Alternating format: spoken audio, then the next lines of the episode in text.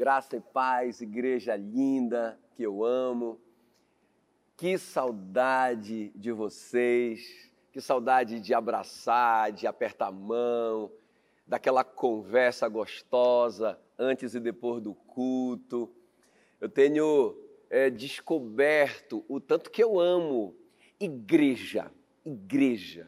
É, é muito gostoso, não é? Igreja. Muita, muita saudade. Mas que bom que a gente tem esse canal, que bom que a gente pode ainda é, compartilhar a palavra, estar junto, ainda que seja pela internet. E eu tenho uma palavra que eu creio do Espírito Santo para o seu coração, porque ela falou muito comigo, ela me desafiou, ela, ela me, me exortou com amor. Eu tenho certeza, tenho certeza que essa é a palavra que o Espírito Santo diz à igreja hoje. Ela está aqui em 2 Reis, capítulo 7. Queria, queria ler com você só o versículo 1, 2 Reis 7. Então disse Eliseu: Ouvi a palavra do Senhor.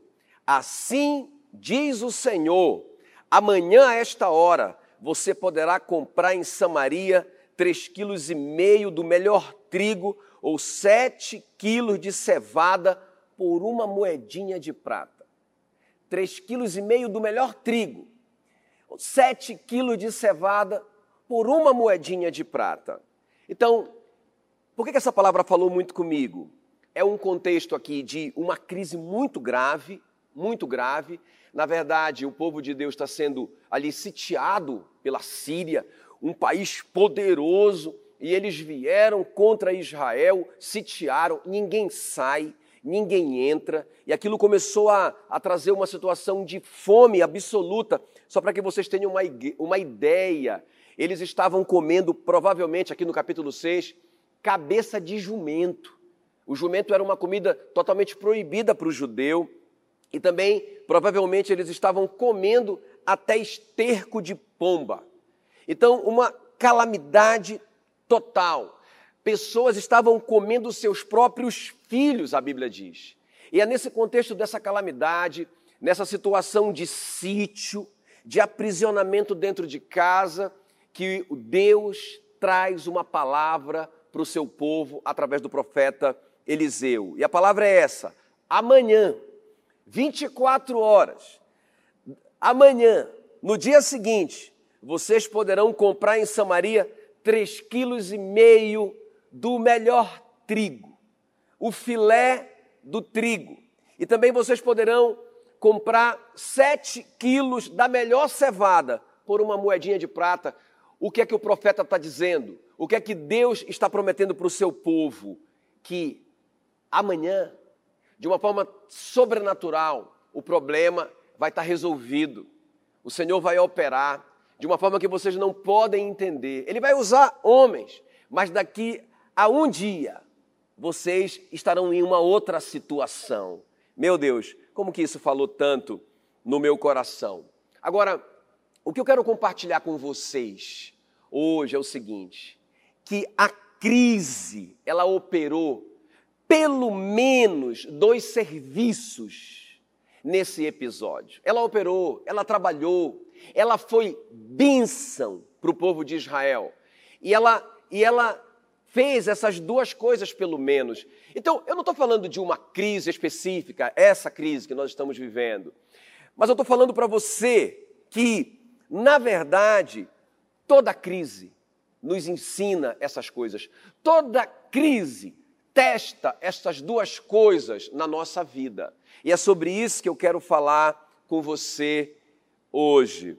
Então, a primeira coisa que a crise fez aqui, o trabalho que ela operou, ela denunciou o que estava dentro do coração de cada uma daquelas pessoas envolvidas nesse episódio. É impressionante. A crise denuncia o que está dentro do nosso coração. Ela só revela, já está lá dentro. Quando sacode, vem para fora. A crise faz isso. Ela tem o poder de fazer isso. E no fundo isso é bom, porque eu acabo descobrindo como que eu estou por dentro. E a segunda coisa que a gente vai ver, a crise testa o nosso nível de preparo para a crise, para enfrentar a crise. Aquela crise que veio sobre Israel, testou o tanto quanto eles não estavam preparados para aquela crise. É interessante que Provérbios 24, 10 diz assim: Se te mostras frouxo no dia da angústia, a tua força é pequena. Interessante isso. Então, a crise vem. E se na hora da angústia, na hora da crise, eu me mostro frouxo, fraco, é porque lá dentro, lá dentro de mim, eu sou, eu sou, a minha força é pequena, eu sou fraco. Então a crise, ela testa o meu nível de preparo para ela. Então essas duas coisas que eu quero ver com você. Mas algo assim que falou muito forte no meu coração é que no final dessa crise que Israel viveu, esses personagens aqui que a gente vai ver, aquela mãe que comeu o seu filho, o rei Jorão, que deveria ser o herói dessa história, o, o capitão da guarda, o ministro da defesa do rei, que poderia usar sua influência e o seu poder também para o bem, e não fez. E quatro leprosos são os personagens dessa história. E aí, é isso que eu quero te mostrar, que eles atravessaram essa crise, e eu quero profetizar na sua vida. Gente, nós vamos passar por essa crise. Nós vamos passar por isso. Nós vamos passar esse mar caudaloso, essa tempestade, essa escuridão, nós vamos passar. A questão é, e esse é o meu tema com vocês hoje, como nós estaremos do outro lado? Eu fico pensando como que essas pessoas chegaram do outro lado. Nós vamos ver que algumas nem chegaram. A crise destruiu. Não foi a crise, na verdade, não foi nem a guerra que destruiu, mas foi a atitude deles com relação à crise. Alguns foram destruídos, nem chegaram do outro lado, nós vamos ver. Alguns foram é, homenageados, alguns souberam aproveitar o melhor da crise e chegaram do outro lado bem-sucedidos, tendo sucesso, que é o caso dos quatro leprosos.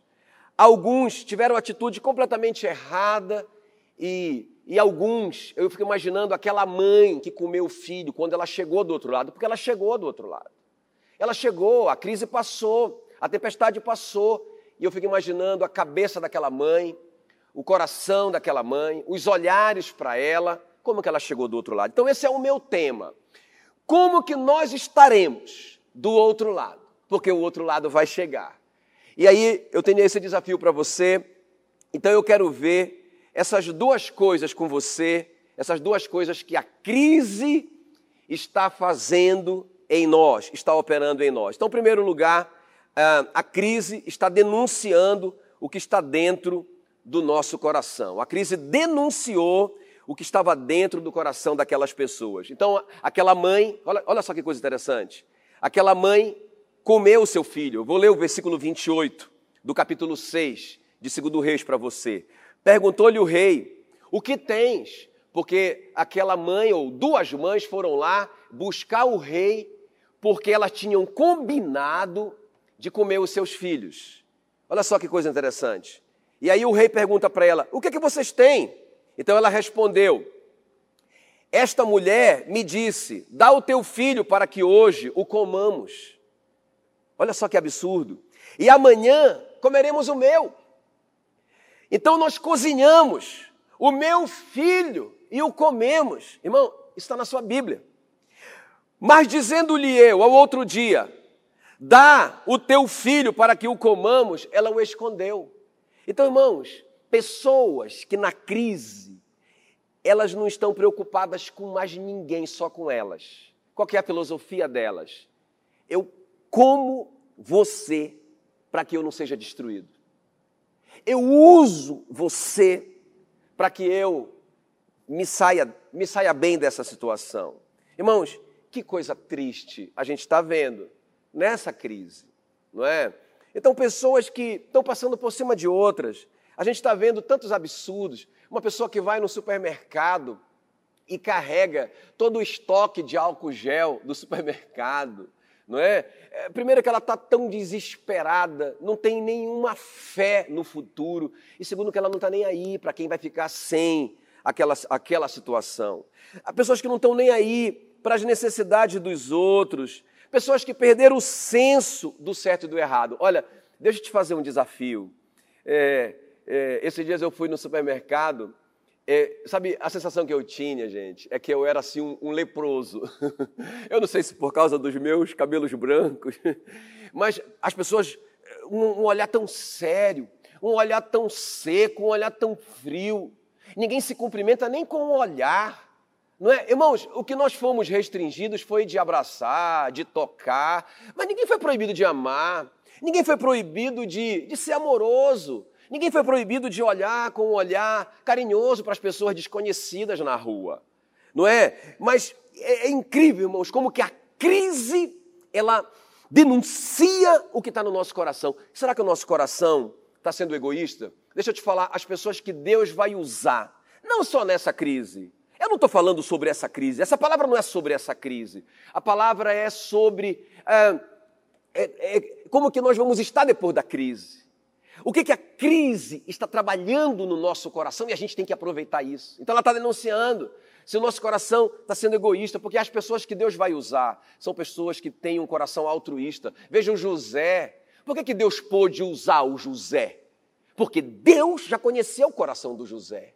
De, a, Bíblia, a Bíblia diz que Deus não vê como vê o homem, porque o homem vê externamente, vê a performance, mas Deus vê o coração. E Deus viu que o coração do José era generoso, era um coração nobre, que quando precisasse, ele, ele seria generoso, mesmo com aqueles que fizeram mal para ele. Então, queridos, a primeira coisa aqui, primeiro, primeiro tipo de de gente que aparece na crise. Primeira coisa que aparece, que é revelada na crise, é, é o nosso coração é, com respeito ao outro. Se nós somos egoístas ou não. É, a segunda coisa que eu vejo aqui, ainda dentro desse primeiro ponto, não é que a crise opera, não é? é, é ela, ela revela o que está dentro do nosso coração. Eu vejo também é, que ela revela é, líderes que buscam os culpados. Gente, o rei de Israel deveria ser a solução para o problema. Olha o que diz o versículo 31 do capítulo 6. Disse o rei: Assim me faça Deus o que bem lhe aprover, se a cabeça de Eliseu, filho de Safate, lhe ficar hoje sobre os ombros. Veja, um líder, um líder que encontrou o culpado, um líder que tirou a responsabilidade de si mesmo, um líder que é crítico, sabe, um líder que fica buscando o defeito. E eu, eu não sei se vocês percebem um ódio desse rei. Hoje mesmo eu vou arrancar a cabeça de Eliseu. Sabe, irmãos, e isso é uma coisa que a crise faz também. Entenda bem. Sabe, a crise revela esse coração rebelde, esse coração cheio de ódio. Então a gente vai vendo pessoas meu Deus, com tanto ódio, chega a ser uma coisa triste, que dói no nosso coração ver o que a gente está vendo. Pessoas cheias de ódio por outras pessoas. Meu Deus, que coisa mais triste de se ver. Aí eu fico pensando nos pais, nos pais que, que têm esse coração, são líderes, líderes da sua casa.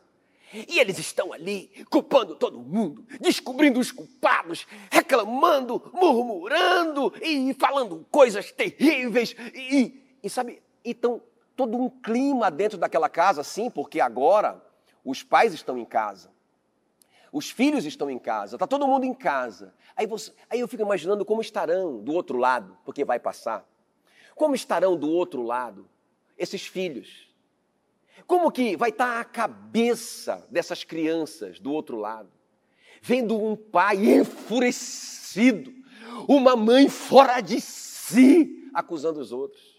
Eles estão apavorados, essas crianças estão apavoradas, porque elas não têm a, a capacidade de avaliar, de, de, de, de, de formular a sua reação. Elas, são, elas vão refletir esses pais. Então, isso a crise também, queridos, está revelando esse coração de pessoas que só criticam e só buscam culpados. Outro tipo de pessoa que aparece, outro tipo de coração que é revelado na crise, é, são aquelas pessoas pessimistas e incrédulas. Olha só o que diz o versículo 2 do capítulo 7. Porém, o capitão, a cujo braço o rei se apoiava, respondeu ao homem de Deus, depois que ele ouviu essa promessa: Olha, amanhã, amanhã, por essas horas, vocês poderão comprar em Samaria três quilos e meio do melhor trigo, ou sete quilos de cevada, por uma moedinha de prata. Vai estar tudo resolvido amanhã. Então o rei disse: Ainda que o Senhor fizesse janelas no céu, poderia acontecer isso? O que, que ele está dizendo? Como? Como que isso vai acontecer? O profeta disse: Você vai ver com seus olhos, mas você não vai desfrutar de nada disso. Sabe, irmão, pessoas que não só não acreditam nas promessas durante a crise.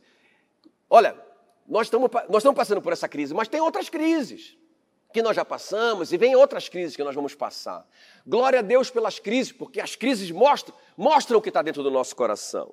Então veja bem, essas pessoas que têm esse tipo de coração, que são revelados na crise, eles não só acreditam nas promessas, como também eles não acreditam quando as promessas começam a se cumprir. Por que, eu digo isso?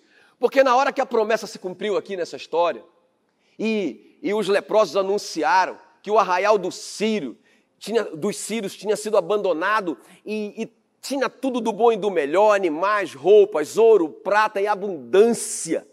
Em abundância. O, o capitão ainda não acreditou, porque a Bíblia diz que ele, que ele ficou parado na porta da cidade e ele foi pisado pelo povo, porque se ele acreditasse, ele seria o primeiro a sair correndo para tomar posse da promessa, não é? Então, pessoas, irmãos, que não acreditam nem quando a promessa se cumpre. O próprio rei aqui, quando foi anunciada a, a boa nova, quando foi anunciada a boa nova, sabe o que foi que o rei respondeu? Ele disse: Isso é uma armadilha, ninguém se mova, ninguém se mova, isso é uma armadilha. Os sírios sabem a, a nossa situação, então eles, eles armaram uma armadilha, eles se esconderam, e quando a gente sair daqui, eles invadem a cidade. Gente, era o cumprimento da promessa, mas o cara não é capaz de acreditar nem na promessa, nem quando a promessa está se cumprindo. Sabe, irmãos, nós precisamos ser essas pessoas que acreditam no melhor. Essas pessoas que, que ficam em busca de boas notícias, de boas novas. Eu vou te falar uma coisa: isso é algo que sempre vai nos fazer vitoriosos na crise. É, é porque, irmãos, quando a crise passar, a gente vai ter aquela alegria. Eu não fui destruído pela crise. Eu não reclamei na crise. Eu não acusei ninguém na crise. Eu não comi meu filho na, na crise. Eu não destruí o meu patrão na crise. Ou o meu colega de trabalho na crise.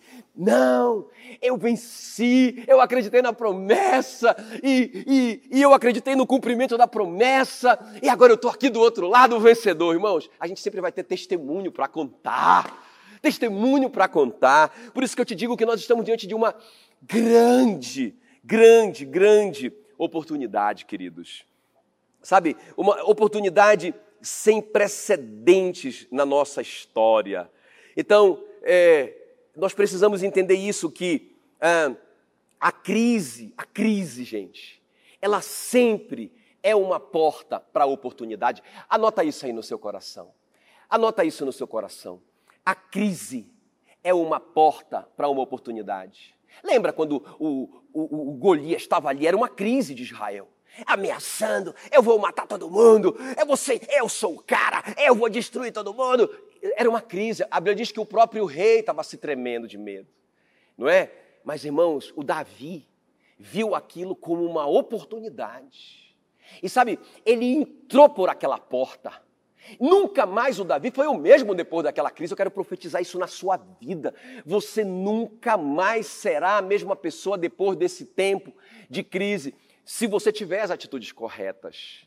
Ok? Sabe, sem egoísmo, gente. Sem egoísmo. Vamos continuar amando as pessoas. Vamos, continuar cuidando das pessoas. Não é? Sem esse, esse é, é, pessimismo incrédulo, sem essa de ficar culpando as pessoas. Não, não, não. Sabe, eu estava pensando aqui esses dias, eh, nós temos muitos IPs na nossa cidade. Eh, nós podemos dizer que Palmas é a cidade dos IPs. E vocês já viram que coisa mais interessante? Irmãos, no auge da nossa seca, anual, no auge, quando ninguém aguenta mais o calor, quando a cidade está marrom, não tem nenhum verde, a não ser pelas áreas que são irrigadas. Irmãos, o IP embeleza a nossa cidade. Então, na crise, na crise, o IP cumpre o seu propósito de embelezar a nossa cidade. Coisa mais linda, coisa mais linda. Sabe, irmão, nós temos que ser como, eu, como o IP. A gente precisa aprender a, a aproveitar essas oportunidades. Ok, queridos? Sabe, o, o, capitão ele diz como que isso pode acontecer, isso é impossível, ele faz conta. O Abraão fez isso no começo. Ele disse: Senhor, eu já tenho quase 100 anos, como que isso vai acontecer? A resposta de Deus para Abraão em Gênesis 18, 14 é: Existe alguma coisa impossível para o Senhor? Daqui a um ano eu voltarei e Sara dará à luz um filho. Não tem nada impossível para o Senhor. Amém, queridos? O profeta Jeremias diz: Ah, Senhor, tu fizeste os céus e a terra pelo teu grande poder. Nada é difícil demais para ti. Irmão, é só a gente pensar. Puxa vida, um Deus que criou o universo, que faz tudo, que faz tudo girar de uma forma que é perfeita, que nos deu a vida. Esse Deus poderoso, irmãos, é só a gente pensar no poder dele, para ver se, gente, se, ele é capaz de resolver nossas crises. Ok, queridos? E o último tipo de coração ou de pessoa que aparece aqui nessa crise, que é revelada nessa crise, são aqueles leprosos, aqueles quatro leprosos, não é? Eles fizeram, gente, tudo tão diferente. Olha só, aquelas mães, não é? Combinaram para comer o filho, egoísmo. O rei é o cara que fica culpando todo mundo. O capitão da guarda é o cara que não acredita nem na promessa, nem no cumprimento da promessa. O rei também, além de ser o cara que culpa todo mundo, não acredita nem quando ele vê a promessa se cumprir. Ele desconfia. quando ele vê a benção, ele desconfia de tanta incredulidade. Mas, gente, olha só esse coração que se manifesta nessa história, que é o coração dos leprosos tão diferentes. Então, primeira coisa que se manifesta no coração daqueles leprosos, nobreza ao invés de egoísmo. Irmão, quando eles chegaram lá, que eles encontraram aquele monte de comida, só só comida top das galáxias, roupas, ouro. Vocês entendem que eles poderiam ficar lá? Já que eles tinham sido expulsos mesmo da cidade, vocês me entendem que eles poderiam falar assim um para o outro: olha, por que a gente não termina a nossa vida aqui, no bem bom? Não é? Por que, que a gente não fica aqui? Ninguém vai saber mesmo. Irmãos, a Bíblia diz que eles não deram conta de fazer isso. Olha o que eles declaram, é, capítulo 7, versículo 9. Então disseram uns para os outros: Não fazemos bem, este dia é dia de boas novas. Agora vamos e anunciemos a casa do rei. Que nobreza! Que nobreza! Que coração nobre, que coração generoso no meio dessa crise. Eles poderiam pegar todo o álcool gel. É? Eles poderiam, é, é, sabe? É, não, irmãos, mas eles, eles repartiram. Que coração, por isso que eles foram usados. Não foi à toa que eles foram escolhidos por Deus para ser a solução, porque Deus já sabia, já conhecia aqueles corações, que na hora que precisasse, eles repartiriam. Ah, irmãos, que coração tremendo. Outra coisa que eles fizeram diferente, eles tiveram fé em vez de pessimismo incrédulo. A Bíblia diz que, aqui no versículo 3, quatro homens leprosos estavam à entrada da porta, os quais disseram uns aos outros: Para que estaremos nós aqui sentados até morrermos? Vamos, vamos agora, demos conosco no arraial dos sírios. Se nos deixarem viver, viveremos. Se nos matarem, tão somente morreremos. Meu Deus, meu Deus, eu sinto vontade de chorar, irmãos. Eu sinto vontade de chorar. Sabe, por causa desse altruísmo. Desse altruísmo. Olha, vamos arriscar, vamos fazer alguma coisa. Vamos acreditar, nós não temos uma promessa. O profeta não disse que amanhã, por essas horas, e agora, é amanhã. o dia do milagre já chegou. Se a gente ficar aqui, não vai acontecer nada. Vamos fazer alguma coisa? E se não der certo, se eles nos matarem, tão somente morreremos. Meu Deus do céu, meu Deus do céu. Que coração. E sabe uma coisa interessante, gente? A Bíblia diz, depois você confere na sua Bíblia, que eles se levantaram ao anoitecer. Olha só, eles se levantaram ao anoitecer, sei lá, lá por, por seis horas da tarde, quando anoitecia, não é? Quando eles levantaram, a Bíblia diz que ao anoitecer, os, Deus fez com que os sírios ouvissem um barulho de um grande exército. Na hora que os leprosos se levantaram pela fé, Deus agiu e fez o inimigo ouvir um barulho de um grande exército. E eles disseram um para o outro: Israel se juntou com os nossos inimigos e estão vindo contra nós. E eles bateram em retirada. Irmão, deixaram tudo para trás. Deixaram muita riqueza para o povo de Israel. Sabe, quando alguém acreditou, quando alguém entendeu que crise e oportunidade se encontram.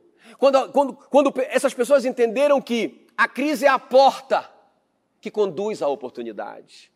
Esses dias eu estava lendo uma reportagem na Isto É, da Amazon, da Amazon, essa empresa que vende na internet, a maior empresa e-commerce da internet.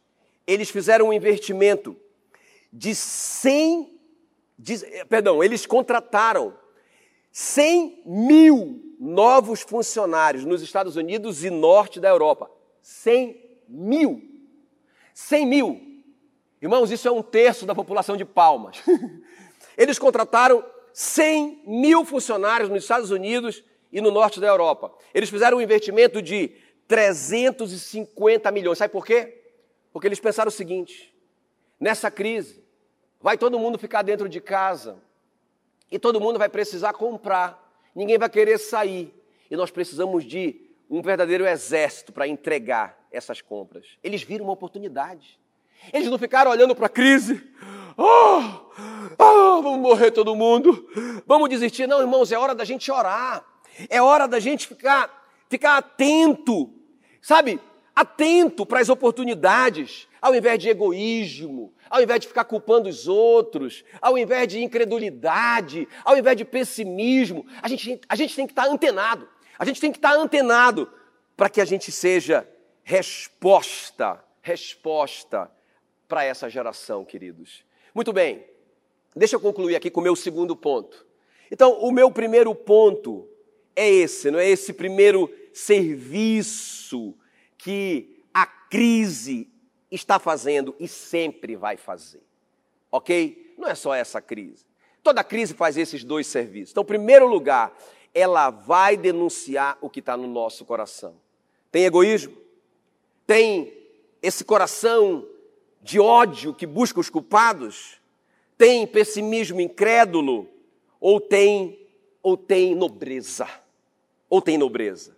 Em segundo lugar, essa crise, ou qualquer crise, ela está também fazendo outro serviço. Ela está testando o nosso nível de preparo para a crise. É interessante isso, gente. A crise testou o povo de Israel. Eles não estavam preparados. Eles não estavam preparados. Por que, que eles ficaram naquele estado de sítio rapidamente? Porque eles não tinham reservas, eles não, não estavam preparados para aquela situação. Rapidamente, aquela situação revelou as fraquezas de Israel. Irmãos, como que nós estamos? Esse é, esse é o segundo serviço que a crise vai fazer para nós, ok? Uma benção. Ela vai mostrar como nós estamos. Ela vai saber, ela vai mostrar se o nosso coração é forte, não é? Ou se o nosso coração é frouxo. Se te mostrares frouxo no dia da crise, a tua força é pequena. Então isso não é para nos condenar, por favor, queridos. Isso não é para nos condenar. Isso não é para você abaixar a cabeça e dizer: "Ai, ah, meu Deus, eu tenho esse coração egoísta, eu sou pessimista, eu só fico acusando os outros, eu não tenho nenhuma nobreza". Ou então para você ficar se acusando e dizer: "É, eu sou fraco, ah, eu sou frouxo". Não. Isso é para a gente fazer uma autoanálise e agir de uma forma diferente. Então, olha só, queridos, é, aqui, aqui nesse ponto, a crise está testando o nosso nível de preparo para ela, não é? Então, veja bem, eu estou vendo duas vertentes aí na internet, no mundo, no, entre os pastores que eu conheço e que eu amo. Duas vertentes, só duas. Uma que está dizendo assim: esse é o final do mundo, esse é o apocalipse. Nós já entramos na grande tribulação. Daqui para frente é só buraco, só miséria. Daqui a pouquinho chega aí, não é? Ah, ah, a besta, o falso profeta e etc e tal. Já era. não é? Acabou tudo. Uma vertente. E, e vou te falar mais uma coisa. Pessoas sérias, pessoas que eu respeito e amo e continuo amando, estão dizendo isso. Ok? E outra vertente de pessoas que estão dizendo assim: não, esquenta a cabeça, não, olha, isso não é nada. Olha, isso não tem importância nenhuma. Esqueçam isso. Essas duas vertentes. Irmãos, eu creio, deixa eu te falar aqui, igreja, eu creio que essas duas vertentes estão enganadas, estão erradas, ok? Eu creio que o que está acontecendo, e é esse o meu desafio para você, é olha, Deus não criou isso, ok? Deus não criou isso, tá? Deus não criou isso. Isso foi criado pelo homem, pela ganância humana, por mentiras humanas, por descaso humano. Isso é humano. O homem criou isso tudo. Eu estou falando dessa crise em especial agora. Agora, queridos, Deus não criou isso, mas Deus vai aproveitar essa crise, como qualquer outra crise que vai surgir, ele vai aproveitar como um ensaio, como um treinamento, como um laboratório para a sua igreja. Escuta isso no seu coração. Escuta isso. Escuta isso. Se você puder repetir isso comigo, repita. Deus vai aproveitar essa crise como um ensaio, como um treinamento, como um laboratório para a sua igreja. É isso que eu acredito. Então eu não acredito que é uma coisa sem importância. Eu não acredito que é uma coisa para a gente ignorar, para a gente viver irresponsavelmente. Não, eu não acredito nisso. Mas eu não acredito que é o fim. Eu acredito que Deus está aproveitando isso para nos treinar. Então escuta bem, a crise, ela está revelando a nossa força. A crise está revelando o nosso preparo. Porque, veja bem comigo isso. Veja bem se você não vai concordar. O que que esse vírus em particular está denunciando? ele está denunciando e ele está atuando, ele está, vamos colocar assim, parasitando, adoecendo pessoas que não estão preparadas. Escuta bem, por favor, para que você entenda. Você já viu isso? É um vírus que está nos ensinando uma grande lição. Eu não sei se vocês percebem isso. Não o vírus, a crise. Essa crise em particular, ela está denunciando a uma saúde debilitada, não é claro, os idosos, mas não todos os idosos, aqueles idosos debilitados, seja por uma doença congênita que eles herdaram, não tiveram culpa nenhuma, ou seja por falta de cuidado. Esse vírus está ameaçando até jovens, jovens de, de, sei lá, de 40, 50 anos, gente, que também estão nessa mesma situação, não estavam com a saúde boa. Olha, Olha, olha o que esse vírus está nos ensinando. E aí, ele está ameaçando a saúde de quem não se preparou. Ok?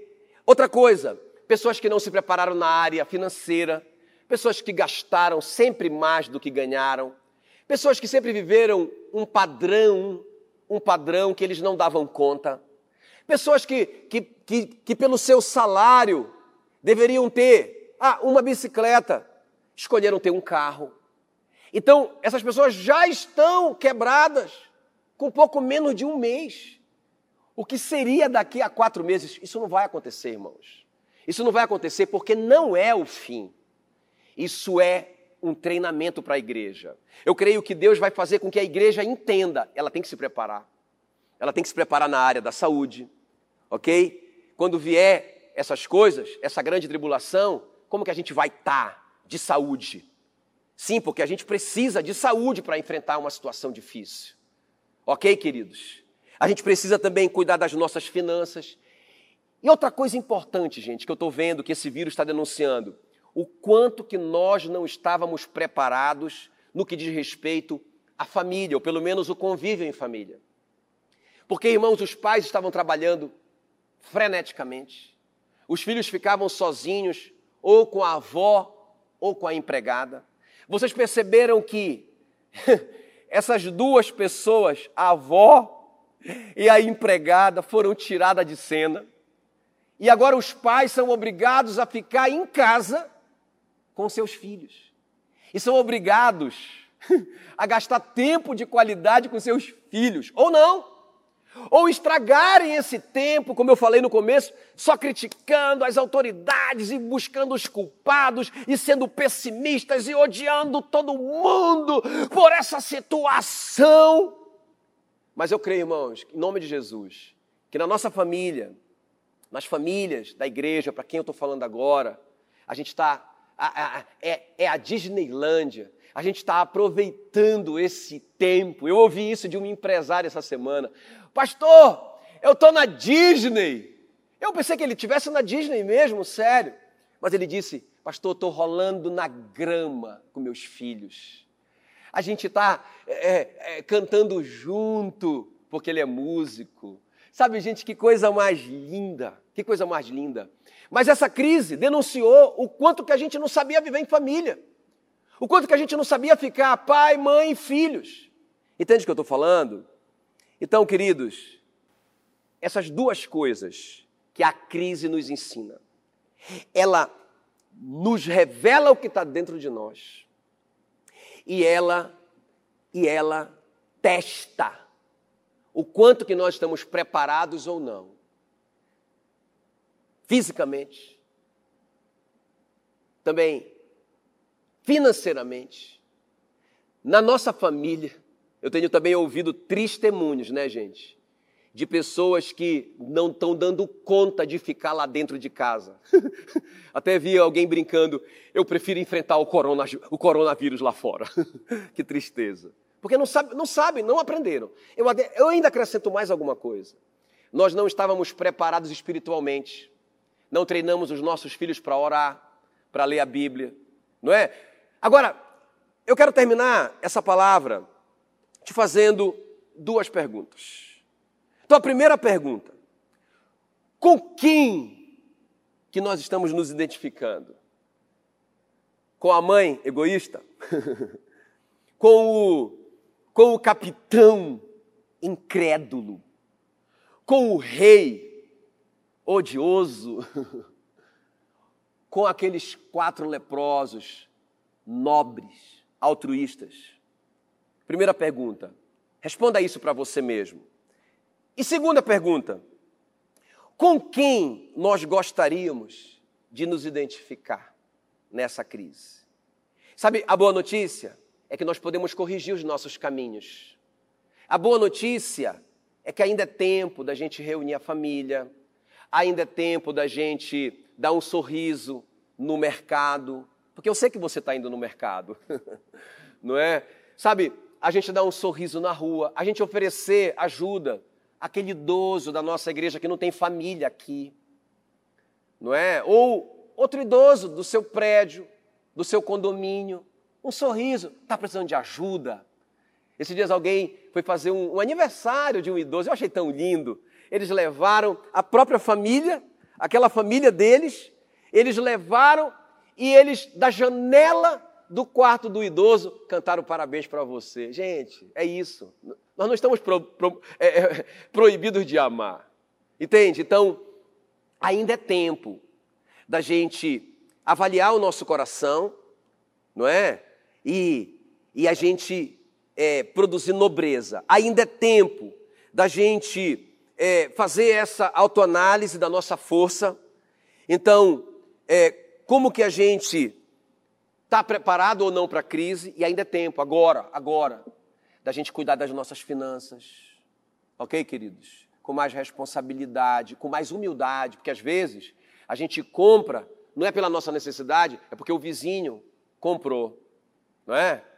A gente não estava em condição de trocar o carro, mas o vizinho trocou. A gente não estava em condição de fazer aquela compra daquela casa, mas, poxa vida, todo mundo mora numa casa legal.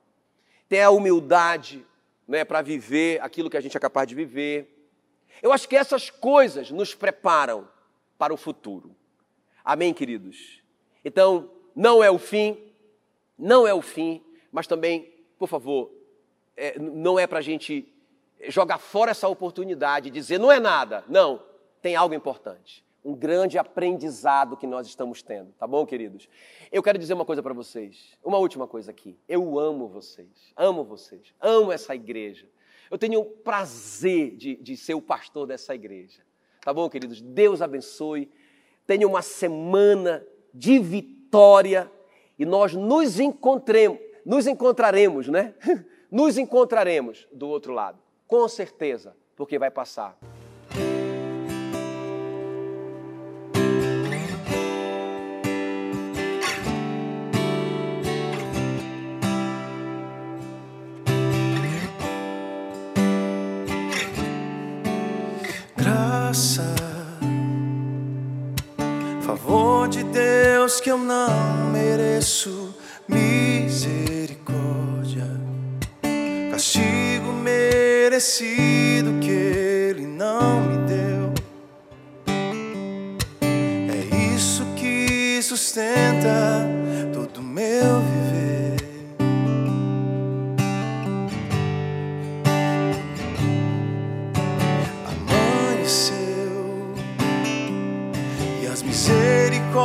De Deus se renovaram sobre mim. E essa é a causa de eu não ser consumido.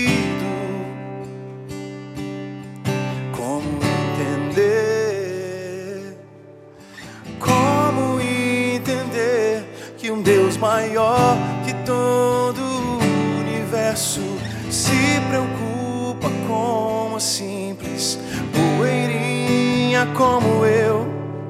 Tua fidelidade é além de tudo que eu conheço.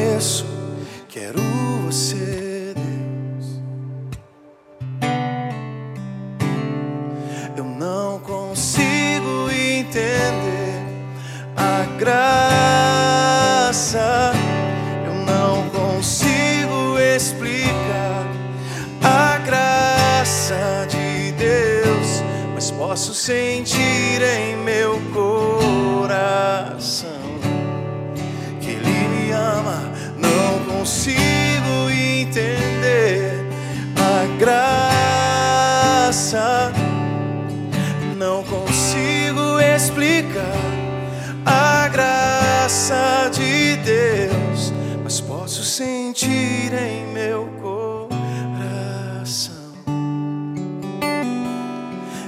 posso sentir em meu coração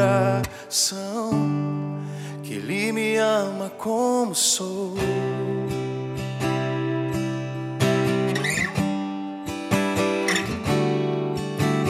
Senhor, nosso Deus e nosso Pai querido, muito, muito, muito obrigado por esse tempo. A tua palavra diz: em tudo dai graças. A tua palavra diz para que nós nos alegremos nas tribulações, porque a tribulação ela produz em nós perseverança. A perseverança produz experiência. A experiência produz esperança. Senhor, e nós te agradecemos por esse tempo.